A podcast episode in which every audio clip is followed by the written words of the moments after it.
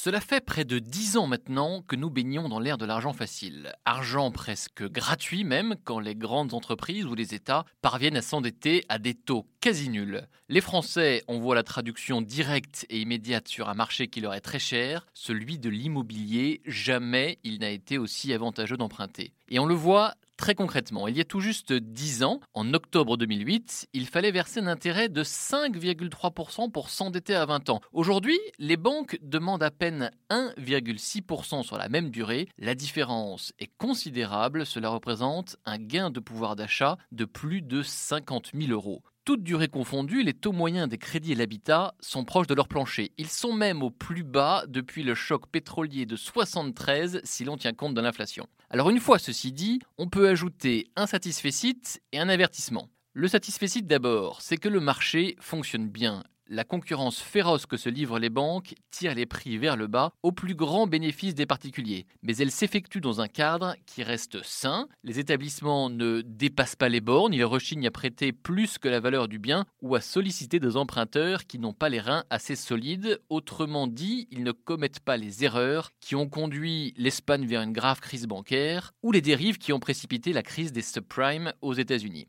La mise en garde maintenant. C'est une certitude, le jour approche où les taux d'intérêt vont commencer à remonter. La Banque Centrale Européenne ne cesse de le répéter, tout comme les autorités de régulation. Il faut donc s'assurer que les banques se protègent bien contre ce risque. Plus globalement, cette période bénie ne doit pas entretenir les Français dans l'illusion que l'argent coulera toujours à flot et qu'il sera toujours aussi bon marché. Les créanciers finissent toujours par demander des comptes. C'est vrai pour les emprunteurs immobiliers, c'est vrai aussi pour les contribuables que nous sommes tous, car le plus gros emprunteur de ce pays, et de très loin, c'est bien l'État, et il ne pourra pas profiter éternellement de la mensuétude de ceux qui financent son train de vie. Retrouvez tous les podcasts des échos sur votre application de podcast préférée ou sur leséchos.fr.